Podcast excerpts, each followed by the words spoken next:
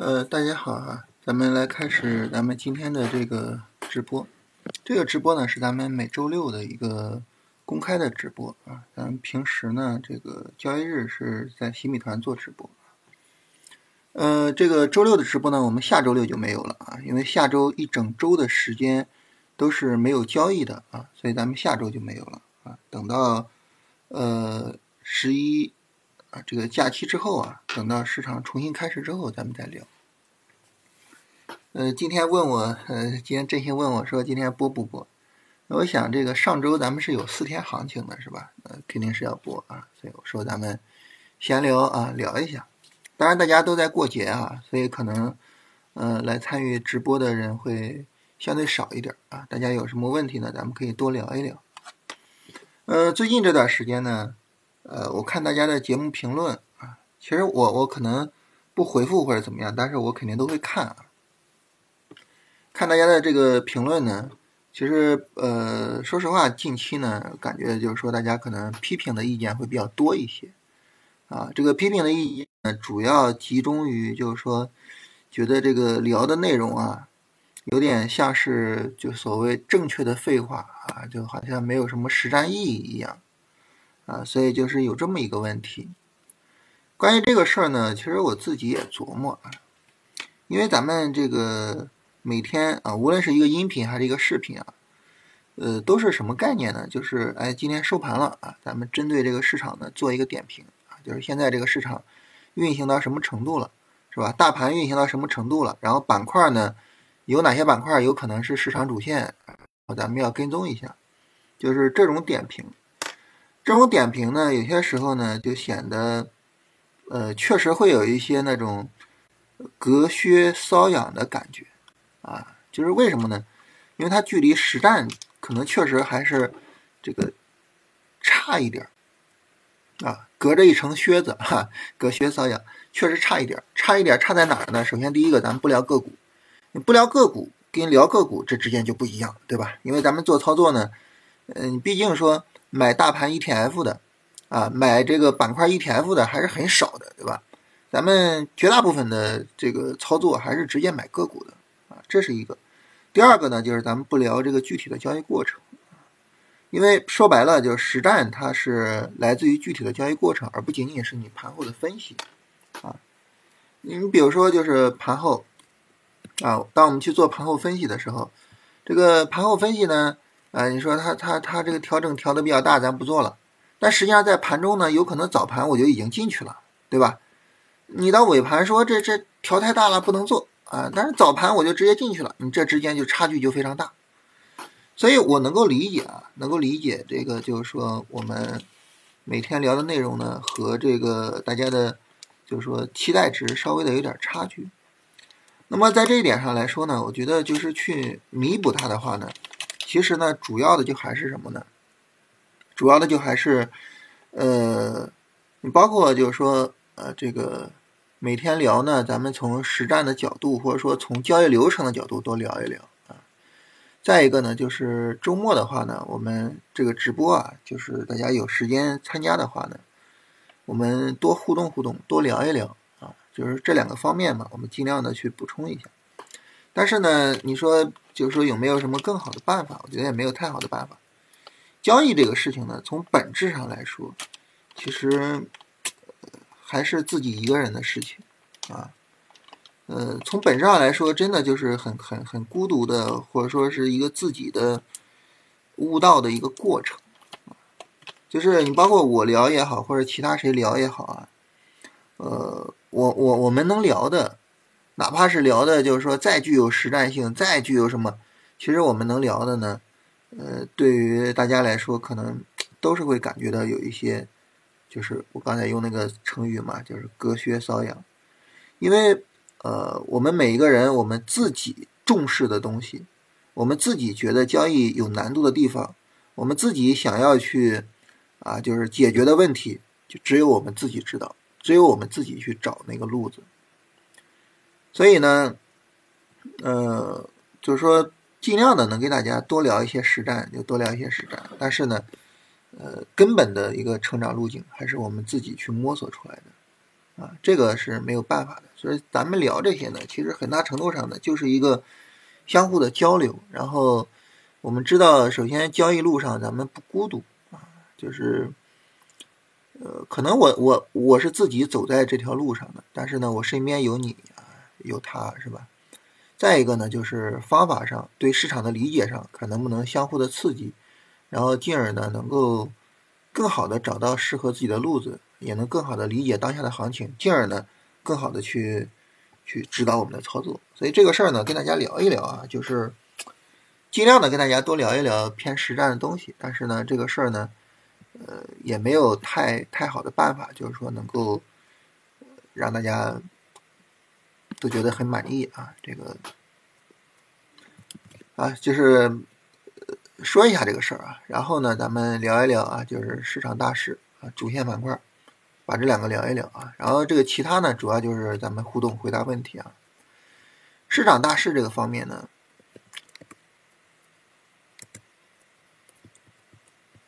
这方面上实际上就是说这个呃，我们从趋势的角度啊，现在就可以认为。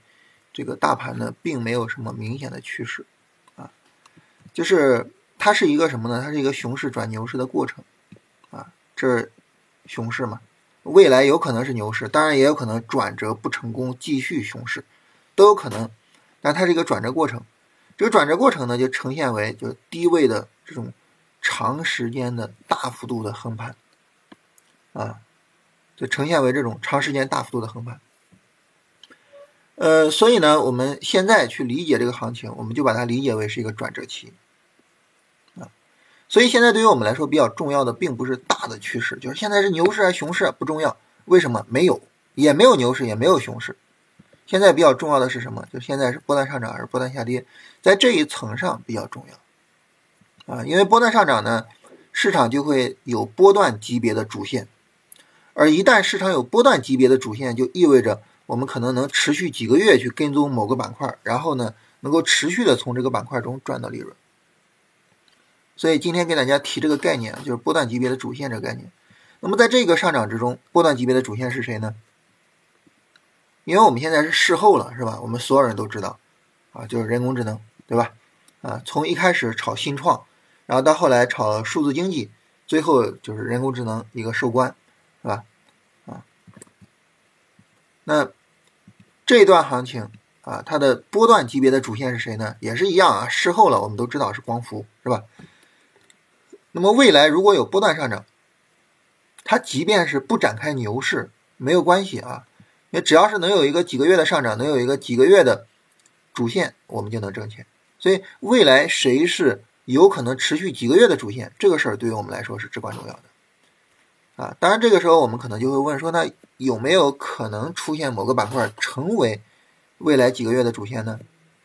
首先一个呢，从大盘的角度呢，这个波段下跌已经跌了好几个月了。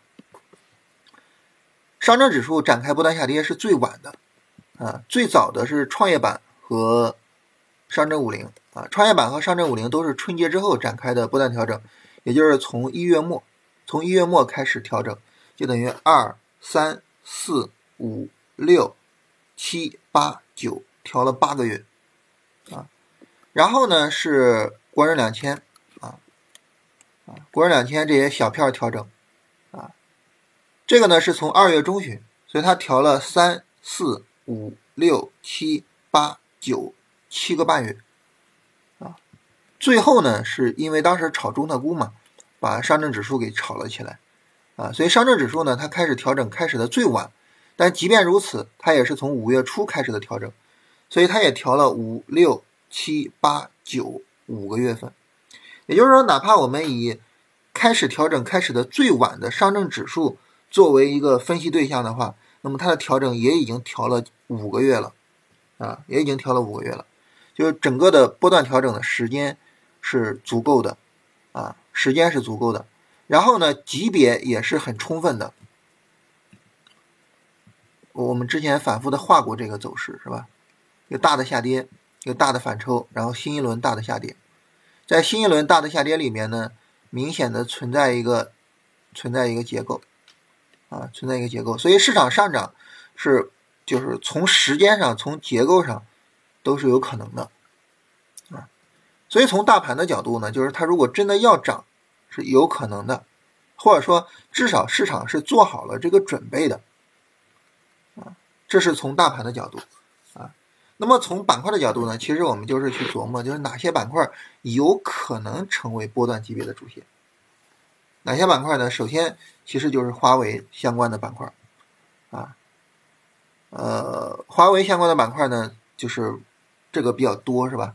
从华为造汽车的时候，那个时候呢，呃，市场开始炒芯片、炒光刻机，啊，然后呢，这个华为汽车啊出来之后呢，炒汽车，啊，然后后来呢，这个出现了星闪概念啊，炒星闪，炒华为海思。啊，然后再加上之前的华为鸿蒙，啊，就是华为的整个这个它的牵扯面是比较广的，啊，从芯片到汽车，啊，到星闪，到人工智能，啊，软件各个方面都有，所以华为呢有可能会成为波段级别的主线。还有就是这几个，就是首先呢就是医药，啊，医药呢是我们目前当下啊一个比较强的主线方向。那么这个强的主线方向呢，它的一个上涨短线其实已经消耗的差不多了。如果说未来能有一个短线上涨，能不是那么暴跌的啊，就别像光刻机似的，是吧？就是就是跌的有点太太狠啊。当然，光刻机在上周五的时候有点回来的感觉啊，有点回来的感觉，但是别像这个跌的太狠，就是能够稍微的温和一些。医药也是有可能的。医药在上一次波段的时候也是主线之一，只不过说没有坚持到最后，是吧？也是有可能的。医药这个下跌啊，跌的时间更长啊，从二零年八月份到现在，二零到二一，二一到二二到二三，三年多了，跌了三年多了。而且医药这个方向它切切实实的是有业绩的，所以这个方向成为波段级别的主线就一点都不奇怪啊！而且提前于大盘涨了这么多，是吧？就这这个方向，然后呢，就是人工智能的这个大方向，啊，人工智能这个方向呢，主要就是这个波段调的时间有点短啊，它从六月份才开始调，只调了三个月，时间有点短，这是一个问题。但是呢，它的市场号召力在这儿，最后就是这些低位的这些方向，这些方向我们现在不好说，但是呢，你像华为、医药、人工智能这三个大的方向，其实呢，都是有一些可能性的。所以，我们回到对于市场有没有可能展开波段级别上涨，以及有没有可能带来波段级别主线这个讨论，就是总体来说，市场做好了准备啊，就从时间上、从结构上，就市场做好了这个准备。但是，未来行情的发展能不能发展起来，这个我们没有办法去做一个很好的判断。我们现在这个行情啊，太容易，太容易夭折了，啊，我觉得尤其比较伤的是什么呢？我我自己的感受就是特别特别伤的，就是这一波向上突破，然后暴跌下来，就这一波，我自己的感受特别的伤，伤士气，伤市场情绪，以至于呢，没有没有这个这个这个资金再进来。啊我们对比一下，就五月份以来的这些上涨啊，我们能够发现呢，就是它很符合熊市的一个特征，或者说下跌波段的一个特征是什么呢？就是在下跌波波段过程中，反弹的量能是越来越小的。所以你发现某一次反弹放量了，其实这个时候很有可能说，呃，哎，抄底资金来了，然后市场有可能涨起来，然后这一次就放量了，是吧？放量了，其实。正常就应该涨起来，但是一个暴跌之后，你发现这一波上涨，虽然这一波上涨是放量的啊，但是呢，相比于前一个上涨，那你没有办法缩量的，以至于我们现在这个量能放不出来，这个是最大的问题。就我感觉这一波下跌特别的伤士气啊，特别的伤市场情绪，所以节后能不能放量，能不能持续涨起来，就这个对于我们来说。是一个特别特别重要的事情。我们看前一波这个下跌，我们来看啊，你看这是一个反弹，啊这个反弹很小啊，这是一个反弹，啊这是一个反弹，这是一个反弹。我们能不能看到这个反弹的过程中呢，量能是往下走的，反弹过程中量能是往下走的，然后这是一个上涨，然后这个上涨呢就能够看到量能是在往上走的，然后这是一个上涨。然后我们也看到量能是持续在往上走的，所以上涨过程中的一个最大的特点就是，首先价格创新高，然后呢量能跟着往上走，就是波段下跌的过程和波段上涨的过程，它不仅仅是一个价格往下走啊，然后往上走的过程，那么它同时也是一个成交量持续的往下走，然后。转为往上走的过程。我们现在商不仅仅伤在走势上，就不仅仅伤在就是股价一步一步的往下跌上。我们现在伤很重要的一个伤就是没有成交量的支持，包括在上上周五的这个大涨，这个大涨我们没有看到成交量的支持，这个是最伤的。当然，就是在上周上周的时候，大家的解释都是什么呢？都是节前效应，是吧？大家解释主要是节前效应，啊，就是因为节前大家都比较慎重，所以呢量能放不出来，但是到节后就没有这个了，所以我们期待着看一看，就节后有没有可能走出来放量上涨的走势，大盘有没有可能来一个放量的大阳线？然后，主线板块有没有可能走出来放量持续的行情，然后把市场给带动起来？这个是对于节后来说最重要的。所以你看，为什么大家会觉得，哎呀，你聊的这些东西都是隔靴搔痒啊，都是一些正确的废话呢？就在于我们只能这样走一步看一步，你没有办法去拍着胸脯说节后大盘一定会涨起来，也没办法拍着胸脯说它一定会跌下去，我们只能这样走一步看一步。啊，做交易呢就是这样，就是在当下的情况下，我们决策说我们要怎么做操作，然后呢，啊，我们跟着市场走，啊，只能是这样。好，那么我们来聊一聊当下的操作啊。当下的操作呢，其实说白了，就是你对于大盘来说，上上周五一个大涨之后，其实已经有一个下跌 N 调下来了，其实就是肯定是只能是往往做多了看啊。但是呢，对于小板块来说，小股票来说，市场呢是一个上涨 N 走出来了，上涨 N 走出来了呢，那么这个时候其实也是往多了看看，看有没有可能冲击七千八，把七千八给冲过去。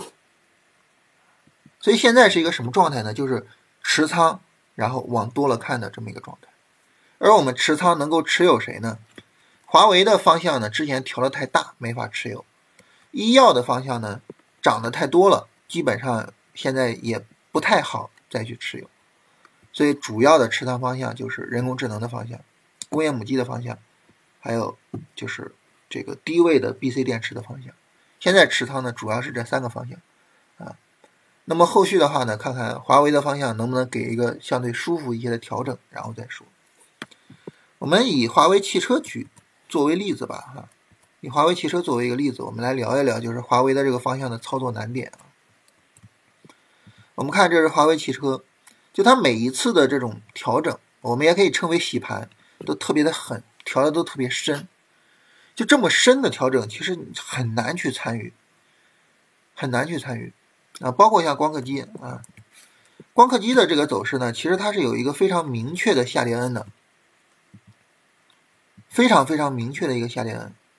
就是如果正常，就是你说你必须买光刻机，那这个地方一定是个买点。但是我们正常在选板块，一般不会选它，所以华为呢具有着很大的一个操作难点，就在于就是洗盘洗的太剧烈。我觉得这个不是华为概念的问题啊，是整个市场环境的问题。现在市场的整个环境就是谁涨我就去卖谁，是吧？所以就导致呢板块的整个延续性不是太理想，光刻机呢没有办法走出来这种走势，没有办法走出来这种走势。实际上，当然，它走这种走势是最理想的，是吧？但是它没办法走出来，它走不出来，所以这种情况下，我们就没有办法去做它，所以我们去能够去这个操作的，只能是说像相对比较温和的人工智能啊、工业母机，还有 BC 电池像这样的方向，相对来说比较温和。就看看呃开市之后，华为有没有可能走出来温和一些的调整，然后给我们机会，让我们能够上车。这是我们聊，就是说这个情况。那么你比如说啊，假设我们持有着光通信，假设啊，咱们就持有着这个指数走势吧，因为你持有它呢，你也不可能在低位进，是吧？只能说在这个区域内进。那么现在呢，其实就是什么呢？就是去持仓。我们在这个区域内持有光通信的话，现在呢，其实就是去持仓它。持仓它呢，其实就是要注意一下，就是它实际上是有一个小的背离的。一般情况来说，三浪这种小的背离，我们不会去管它，一般不会去管。为什么？因为你的目标是一个日线、短线上涨，它不可能一个三十分钟上涨 N，然后有背离你就直接出了，出了之后你后边就就就就很难处理。所以一般情况来说，三浪的背离一般不太管啊。那么你即便是不管这个三浪背离呢，那么你也要知道，就是市场如果说往下跌，把这个二浪低点给跌破了，那么我们是需要先出来的。就先认亏出来了，啊，然后呢，它如果说持续涨，那这个时候呢，我们再去通过推止损去保护利润。比如说拉起来之后，假设说开市之后有一个三十的调整继续涨，我们就把止损推起来去保护利润，就大概是这样的一种处理，就是我们这种交易处理方式，或者说呃。有了明显的盈亏之后，去保护单子的这种处理方式是固定的，是稳定的，啊，呃，等到行情展开来之后呢，我们可以开市之后啊，每天聊啊，可以聊一聊这方面的东西啊，聊一聊这种具体操作的东西，啊，就是也能够更好的去体会整个交易过程。实际上就是聊交易过程才能聊出来东西，呃，无论是说策略上的东西，还是说交易上的东西。唉，好吧，这个我也巴巴的说了二十多分钟了啊，咱们就来回答大家问题啊，就是聊一聊这个其他这个部分。总之呢，我自己的我自己的理解就是，市场调已经调了将近半年了，我们现在不应该再看空了。就无论如何，现在应该是往多了看，往多了看呢，本质上就是去寻找波段级别的主线机会。而目前最有希望成为波段级别主线机会的两个大的方向，第一个大的方向就是华为，第二个就是医药，这两个是最有希望的。然后人工智能呢也有这种可能性啊。如果说硬加的话，就是这三个是最有希望的，其他板块需要展示出来自己的强度啊。所以整体上来说是这样啊。来看看大家的问题啊。首先，大家节日快乐啊！我们昨天中秋节啊，明天是国庆节。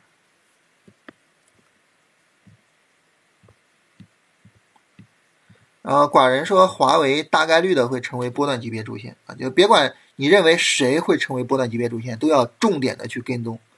一个波段级别的主线能够给我们带来的这种利润空间是非常可怕的。汽车，汽车，我们华为汽车刚才简单聊了一下啊。汽车类呢，我跟大家画一下图啊，咱们把这个汽车类的走势画一下图。这个它就不仅仅是华为汽车了啊，就包含所有的汽车的走势啊。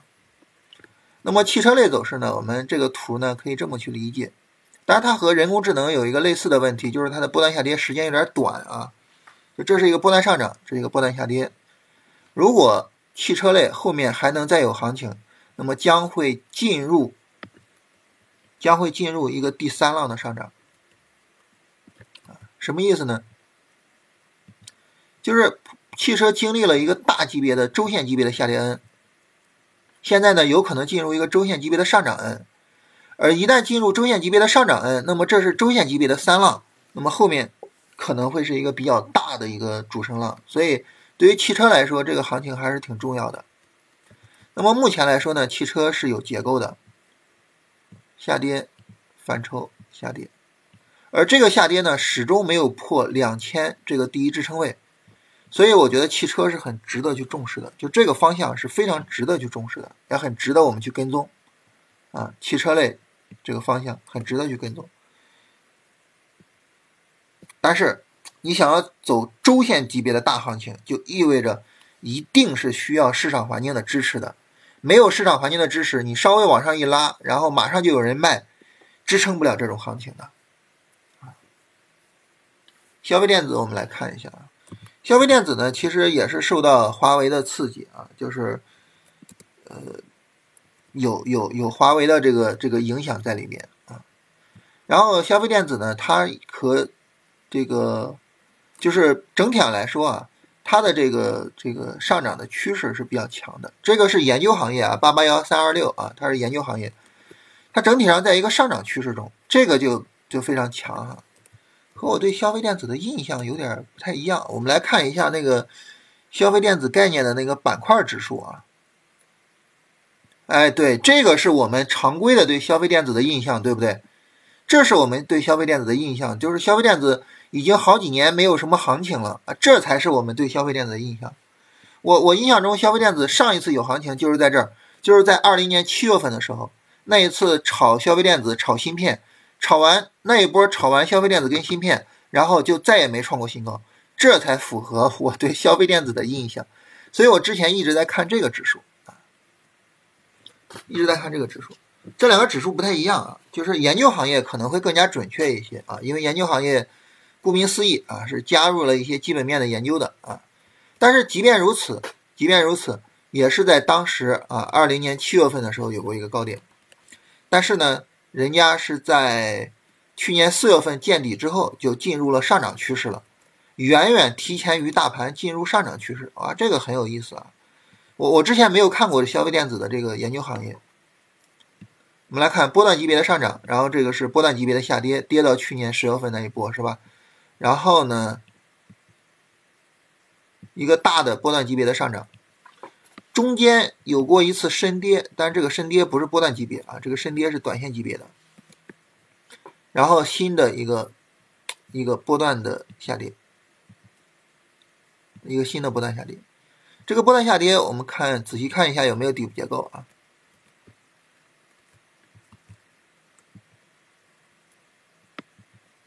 这个新一轮的波段下跌，我们仔细看一下的话呢，它是一个下跌反抽下跌。反抽下跌，价格创新低，指标没有创新低的这么一个底部结构，所以消费电子整体上来说呢，有可能波段见底，而一旦波段见底呢，就意味着它是延续这个牛市行情，就上涨趋势的行情。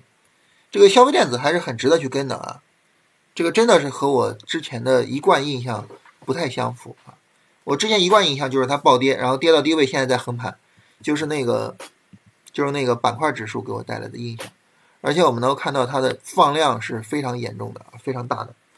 呃，在周四的时候呢，其实大盘整体上来说并没有放量，但是呢，消费电子是有明显放量的，这个很值得看一看啊。它的平均涨幅我们看百分之四点四一啊。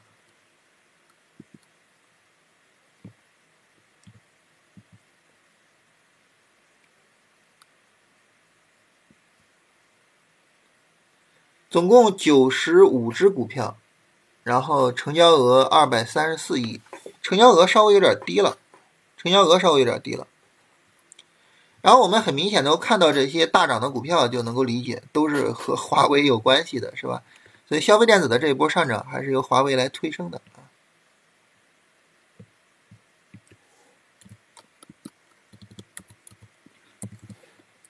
八八零九六六就是就是符合我的一贯的 那个认知，就是消费电子这几年不太行，符合那个一贯的认知。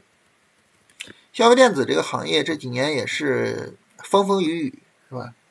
这个自从智能手机的那个红利吃完了之后啊，呃，也是风风雨雨啊，经历了很多，包括这个中美贸易战，他们也是受到了很多很很很大的伤害。这个行业呢也有这种困境反转的可能性，是吧？呃，华为发展起来了啊，我们国内的这些产业发展起来了，也有助于他们实现这种困境反转。反正这一波炒作主要还是从华为的角度然后做一下操作复盘啊，这个做操作复盘这个也可以啊，这个等我们以后再说啊。但是别管怎么样吧。就是现在是想就嗯没有必要有有有任何这方面的嫌疑啊，所以就完全没有跟大家聊个股。这个这个以后再说吧，好吧？这个我也不好直接给大家承诺。所以我们一说一个大的方向啊，就很笼统啊。华为这个方向真的包含了太多内容了，呃，人工智能这个方向也是，是吧？包含了太多内容，还有像医疗啊，还有像新能源，哇，你随口一说，是吧？还有消费，消费呢，你甚至可以把汽车什么的都放到消费里。如果我们把汽车也放到消费里，那这个消费包含的这个范围就太大了，是吧？所以，一个大的方向真的包含了太多的板块，所以对这些板块的这些细分啊，也是一个也是一个很让人头痛的问题。人工智能呢，它的驱动逻辑啊，这个变换过很多次啊，变换过很多次，然后这一次的驱动逻辑呢，不是太清楚，不知道和华为是不是有关系。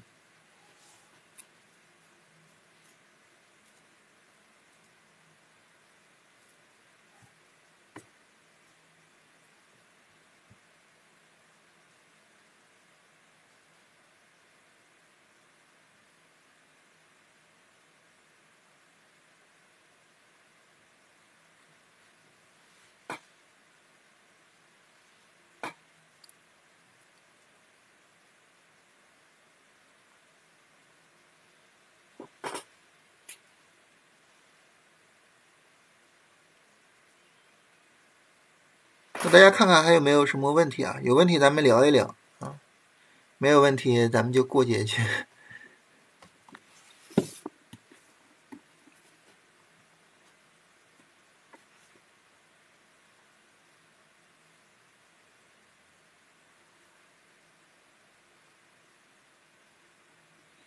一般子板块在一个波段里面可能轮换着炒。呃，这个是有可能的啊。当时炒人工智能的时候，我们也能看到各个子板块就不断的轮换啊，不断的轮换。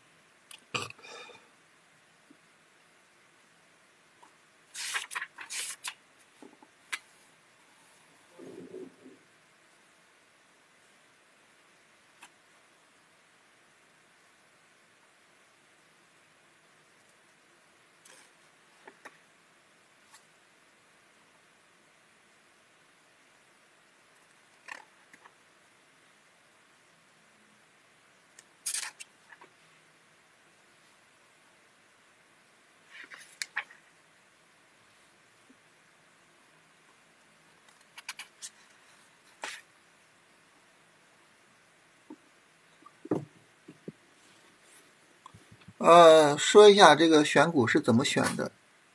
嗯，首先呢，就是我们要明确，呃，两个事情，这是我们做选股的前提啊。我们明确两个事情。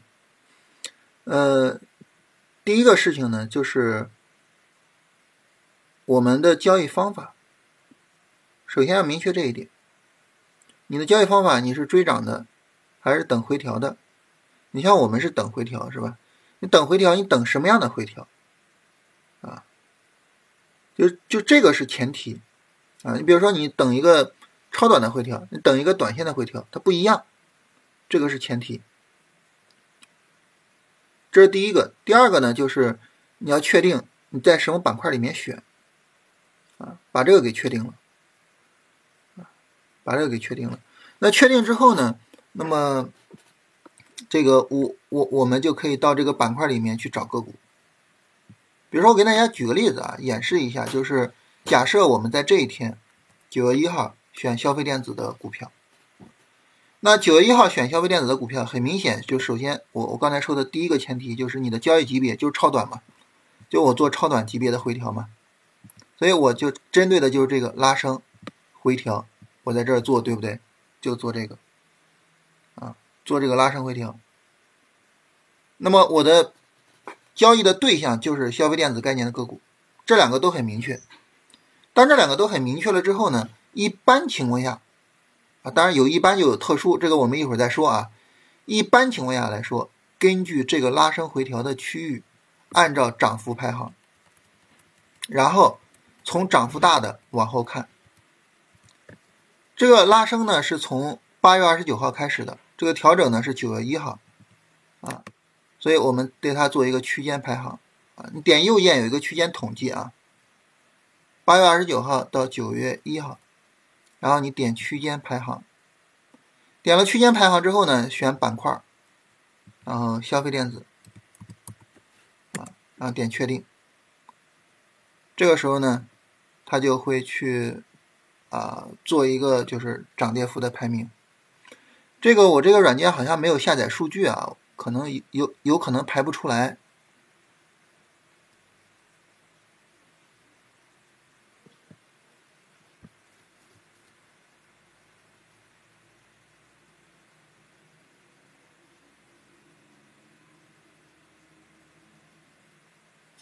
哦，没有下载数据，所以它没有排出来。这个排出来之后，我跟大家说一下啊，涨跌排名排出来了，我们就从上往下看，从上往下找。从涨幅最大的开始看，啊，因为你说白了就是最好的股票，肯定市场会发现的，市场发现大家就会去买，就我我们要相信市场的力量，或者说要相信市场比我们聪明，他们是能够发现的，所以呢，我就找这个，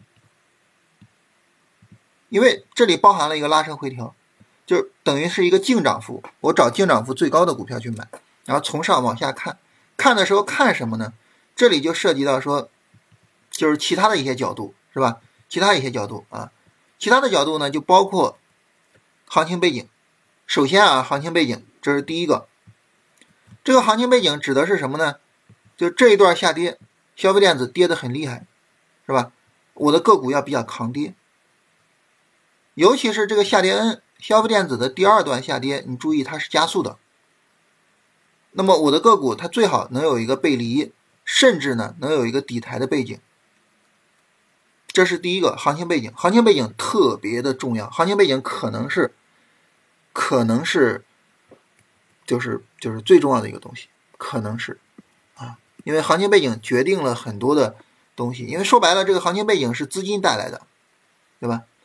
第二个是什么呢？第二个就是在上涨过程中它是否有放量，它的量能是否稳定。它的最大量能到了多少？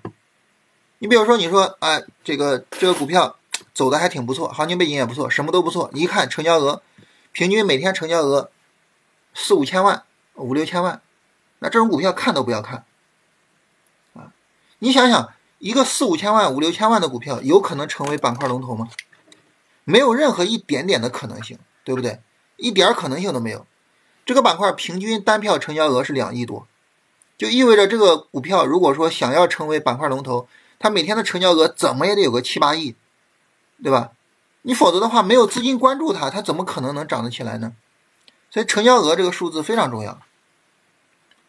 如果说我们买那种成交额比较低的股票，比如说几千万的、一两个亿的，就意味着我们期待我们提前于市场发现了行业龙头，那你咋那么牛呢？对吧？尤其是如果我们纯粹的根据走势选股，而不涉及到基本面的东西，不涉及到逻辑的东西，那这个时候那就更没得说了，你肯定是不对的。所以，对成交量要有足够的要求。所以整体来说呢，就是涨幅排行拉升大，调整小，然后要求行情背景，要求成交量，基本上就这些了。啊，这样呢就基本上能够把股票选出来。这是什么？这是超短选股。如果说你是短线选股，如果说你是什么，那就更不就是那就会不一样啊。但是呢，逻辑是一个道理的。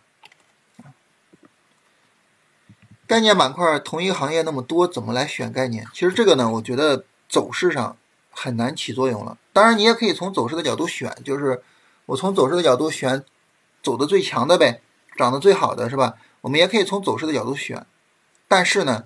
这个时候我觉得走势不起到核心作用，起核心作用的还是逻辑，还是我们去分析，就这个概念是由什么逻辑驱动的，而这个逻辑正儿八经在驱动谁，还是去分析这个。你比如说，我们来看这个周五大涨的板块，周五大涨的板块，混合现实、六 G、消费电子这些无线耳机这些导航，就你一看都乱了，哇，这么多板块，百分之三以上的就九个，我每个都要跟踪吗？我们不从逻辑的角度的话，你你分析不出来它到底怎么回事的。但是我们从逻辑的角度去分析呢，就会发现，首先一个这些。板块里面大涨的个股有很多重合的，比如说混合现实的这个联德装备，六 G 的六 G 没有联德装备啊，然后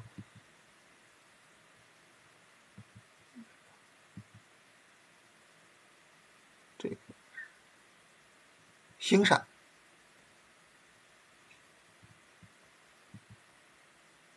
到华为汽车才有啊，华为汽车有连的装备，然后六 G 这个里边呢。有什么这些通信的，是吧？这些通信的呢，很明显，那么我到了卫星导航，它也会有。就所以呢，就是说这些个股都非常的相似。那么这些相似的个股是被谁驱动的呢？被华为驱动的。就是所从混合现实一路往下，前十名的板块里面有很大一部分是被华为驱动的。所以这个时候，其实我们就能够明确，就是所有这些概念都是外表。啊，包括苹果概念，这个苹果概念是被苹果驱动的吗？你最近听说过苹果有什么事儿吗？咱们也没有听到，是吧？那很明显被谁驱动？被华为驱动的。所以前面这些呢，基本上都是被华为驱动的。所以你就发现，就从逻辑上能够发现，华为，是吧？你包括这个光刻机啊，包括小米概念，很明显都是跟华为是有关系的。所以小米、苹果这些不重要，重要的是这个。华为概念，所以这样呢，我们就能够从逻辑的角度去把它给，把它给这个这个呃搞清楚。当然，你说纯粹从走势的角度，从技术面的角度搞清楚哪个板块值得跟踪，我觉得这个难度比较大啊，这个难度会是非常大的。就从这个逻辑的角度，可能会更加容易一些。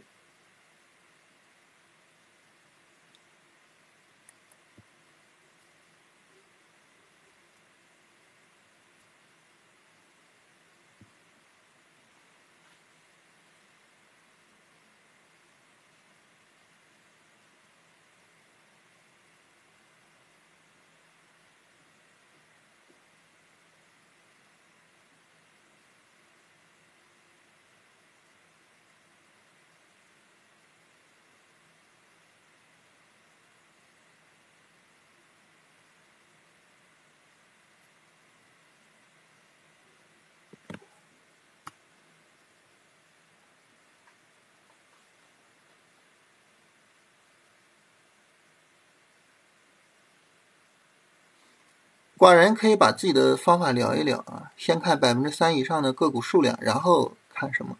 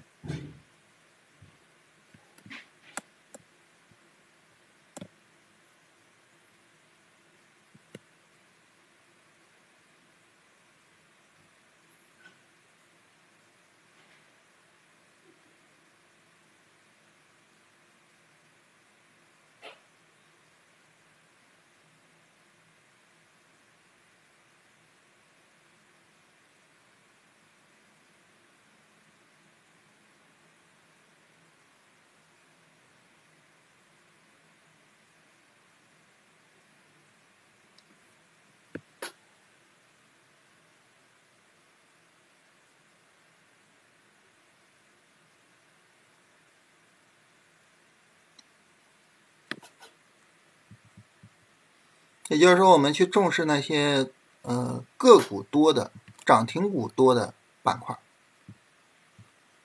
混合现实呢是三十六只股票，呃，个股数量比较少哈。六 G 是四十五只股票，四十五只股票，然后消费电子呢是三百只股票，这个是三十个，这个是八十六个。八十六个数量也可以啊。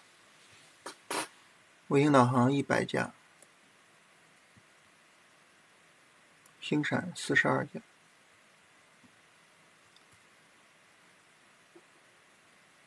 其实目前来说，就是消费电子是比较强的，就整体来说。然后。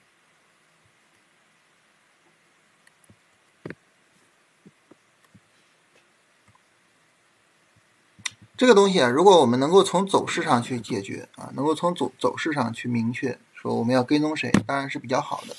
没办法从走势上解决，就从逻辑的角度解决，没有那么麻烦。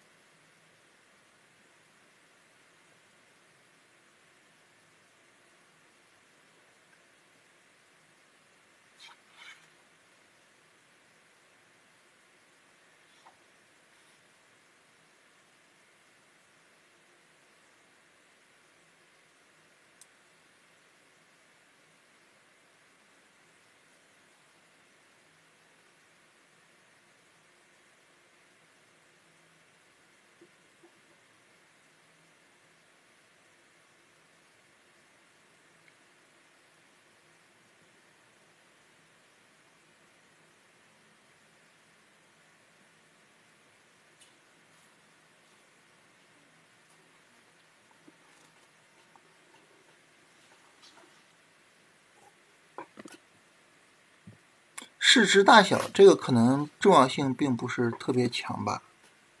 其实寡人的意思呢，就是说当个股数量多，然后板块涨幅又比较大的时候，可能这个板块真的是在大涨。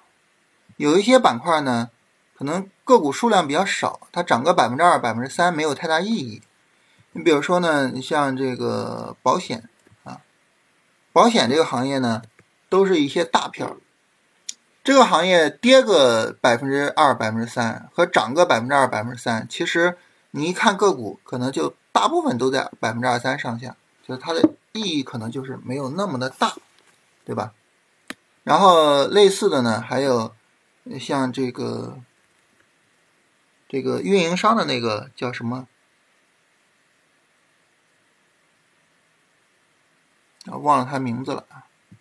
然后还有像船舶等等的，就是它它它是我我我理解它是这个意思，所以个股数量比市值要重要一些，啊，当然一个板块里面最好有大市值的股票作为中军，啊，去驱动整个板块的上涨。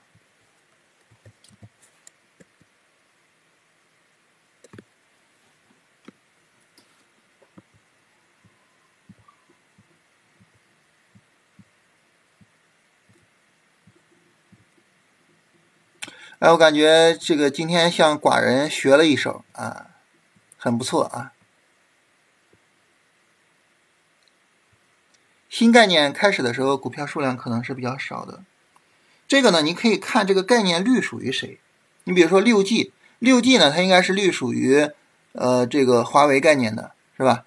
啊，你比如说星闪，星闪它是隶属于华为概念的。你可以看看它隶属于谁。你比如说减速器，减速器呢，它是隶属于机器人或者是汽车的。那这个时候我就看减速器能不能做，其实就可以看看汽车和这个呃机器人的情况，对吧？可以看看这个情况。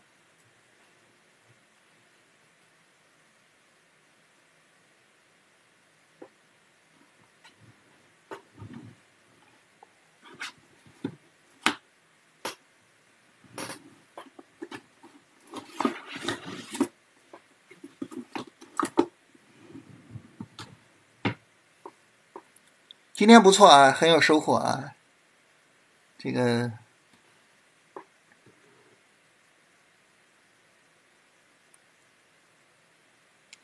非常非常感谢寡人这个分享。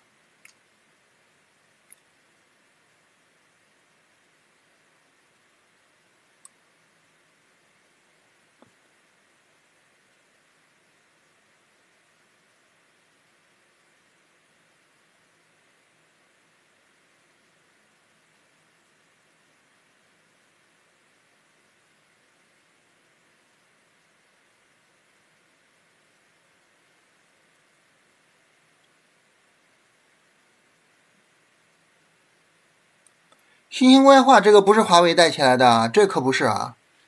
呃，这个新型工业化呢，是因为咱们要做这个方面的东西，嗯，智能制造这个方面的东西，啊，所以这个玄古宝给的板块不是新型工业化，而是叫智能制造，啊，然后那个通达信呢，就是他在做的时候，他做了一个新型工业化。这个是一个独立的逻辑，和这个和华为没有关系啊。然后新型工业化呢，这个是我们就是最高层做的指示，就是我们要往这个方向走。然后和它关系比较大的就是工业母机，工业母机这个板块呢，其实也炒了好多年了。我感觉得从两年前吧就开始炒这个概念啊。工业母机这个概念也是两年前开始出现的，是吧？二一年八月份，两年前开始出现的，但是呢。一直没有正儿八经的真正炒起来，看看这一次能不能说在新型工业化的这个这个驱动下，把工业母机真正的就炒起来。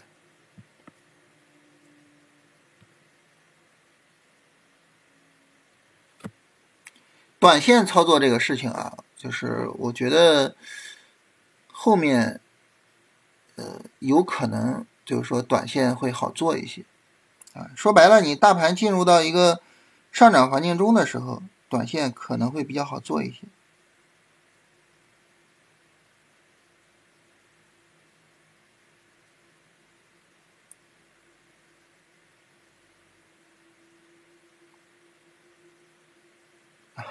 热锅炒冷饭。哎呀，这些概念呢，反正就是不断的轮回，就是搞清楚每一次的驱动逻辑是很重要的。比如说，你像那个元宇宙概念，这个元宇宙呢，呃，最早这个概念出现的时候，然后市场炒这一波，这肯定是就是炒元宇宙，这个没得说。但是这一波很明显是借了人工智能的东风，就跟元宇宙没什么关系了。啊，就是现在再去看元宇宙概念，就已经没有任何意义了。所以就是我们要知道市场在炒谁，啊，这个很重要，搞清楚炒作逻辑，我觉得还是挺重要的一个事情。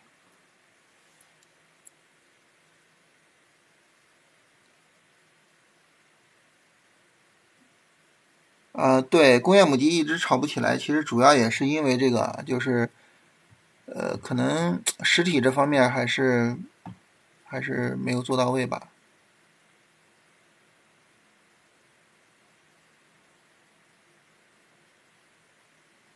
反正现在的问题就是说，下跌波段没有彻底结束，所以操作还是做短线还是有难度。但是看看后面有没有可能说，整个下跌结束了，然后到时候短线可能相对比较好做一些。